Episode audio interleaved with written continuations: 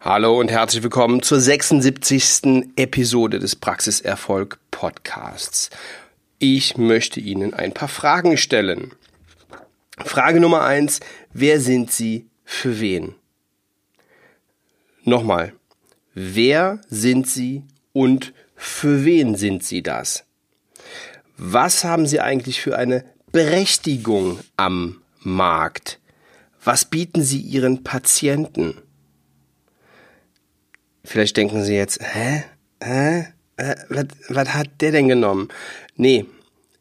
Hör, hören, Sie, hören Sie weiter, es wird richtig interessant und es geht heute ein bisschen tiefer rein. Was bieten Sie für einen Mehrwert? Also, wenn wir jetzt nochmal über die Berechtigung reden. Mit Berechtigung am Markt meine ich nicht die Erlaubnis bohren zu dürfen. Die haben sie durch ihre Approbation bekommen. Ich rede von der Marktsituation. Jede Dienstleistung braucht einen Markt, auch Zahnmedizin. Jetzt gibt's jede Menge Marktteilnehmer, mit denen müssen wir zurechtkommen. Also auf der einen Seite ähm, andere Zahnarztpraxen und natürlich Marktteilnehmer sind ähm, in in unserem Fall eben auch Patienten. Ich will jetzt hier keine Stunde in Marktwirtschaft geben, aber wir dürfen diese Marktteilnehmer und die Patienten einfach nicht ignorieren, weil die einen indirekten Einfluss auf unser Geschäft haben und auf unsere und auf unsere Umsätze haben. Also, wer sind Sie für wen? Wenn Sie jetzt sagen, ich bin Zahnarzt für jeden, der Zähne hat, dann sind sie everybody's darling und everybody's darling ist everybody's depp. Dann haben sie null Positionierung. Nochmal auf den Mehrwert. Wir dürfen uns das jetzt hier nicht ganz so einfach machen. Mehrwert ist es natürlich auch, wenn ein Schmerzpatient in die Praxis kommt und Sie ihn von den Schmerzen befreien.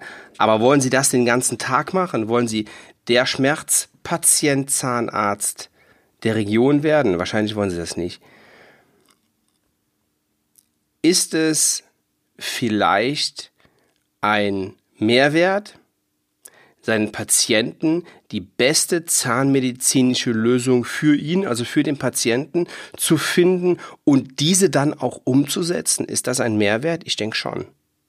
Wenn Sie jetzt sagen, ja, aber das mache ich doch, dann bitte ich Sie nochmal genau darüber nachzudenken. Ich glaube nämlich nicht, dass alle Zahnärzte das so machen, sondern ich weiß, weil ich täglich mit Zahnärzten rede, dass viele durch ihre eigenen Glaubenssätze hier extrem beschränkt sind. Ein Glaubenssatz, den ich immer wieder höre, das kann der sich doch eh nicht leisten. Oder dem ist egal, wie das aussieht oder wie das ist oder ob das gut oder ob das die drittbeste Lösung ist. Da legt er keinen Wert drauf. Ich finde diese Einstellung und diesen Glaubenssatz extrem gefährlich. Der ist gefährlich, der ist ignorant und ja, hilft keinem, hilft keinem, der hilft nicht Ihnen, darin die beste Zahnmedizin zu machen, der hilft nicht ihrem Patienten, weil vielleicht hat er ja Bock auf die beste Lösung. Vielleicht haben sie ihn ja nur durch den ersten Eindruck in die falsche Schublade geschoben. Vielleicht gehört er da ja gar nicht rein. Vielleicht sieht er ein bisschen schäbig aus, hat aber trotzdem Bock auf Zahngesundheit. Das wissen, das wissen Sie nicht. Das wissen Sie nur, wenn Sie eine gescheite Anamnese machen, wenn Sie ihn fragen und natürlich auch, wenn Sie ihm die beste Lösung anbieten.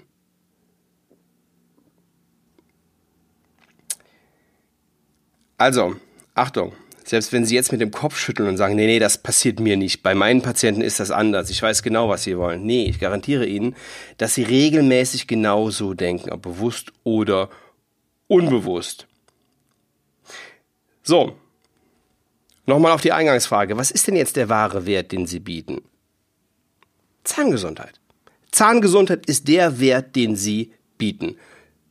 Und jetzt die Gretchenfrage. Was hat eine Kassenfüllung mit Zahngesundheit zu tun? Relativ wenig, jedenfalls wenn Sie die Alternativen vergleichen. Und trotzdem erlebe ich es immer wieder, dass der Anteil der Kassenfüllungen sehr, sehr hoch ist. Oder wenn, wenn auch nicht sehr hoch ist, dann auf jeden Fall im, im äh, hohen einstelligen oder sogar im zweistelligen Prozentbereich der, der Gesamtfüllungen. Und da frage ich mich, ob woran das liegt. Ja, das frage ich mich wirklich, woran das liegt. Warum, warum schafft der eine Zahnarzt mit vier Kassenfüllungen im Monat auszukommen? Ein anderer macht sogar gar keine, der bietet Dinge eigentlich erst an. Und andere machen, machen ähm, 20, 25 Prozent aller Füllungen als zuzahlungsfreie Kassenfüllung. Also, ähm, woran liegt das? Es liegt sicherlich nicht an der Lage der Praxis. Das liegt sicherlich nicht an den Patienten. Ich sage Ihnen, woran das liegt. Es liegt einzig und alleine am Zahnarzt. Und ich weiß genau, dass die, die noch viele Kassenfüllungen machen, jetzt mit dem Kopf schütteln und sagen, was ist das denn jetzt hier schon wieder für ein, für ein Quatsch und er hat ja keine Ahnung und er weiß ja nicht, wie es aussieht. Doch, ich weiß ziemlich genau, wie es aussieht. Ich arbeite nämlich in einer Zahnarztpraxis, also mein Büro ist in einer Zahnarztpraxis und ich rede täglich mit Zahnärzten. Ich kenne die Situation, ich bin sogar mit einer verheiratet. Ich kenne die Situation sehr, sehr, sehr genau. Das Problem liegt in den Köpfen der Zahnärzte.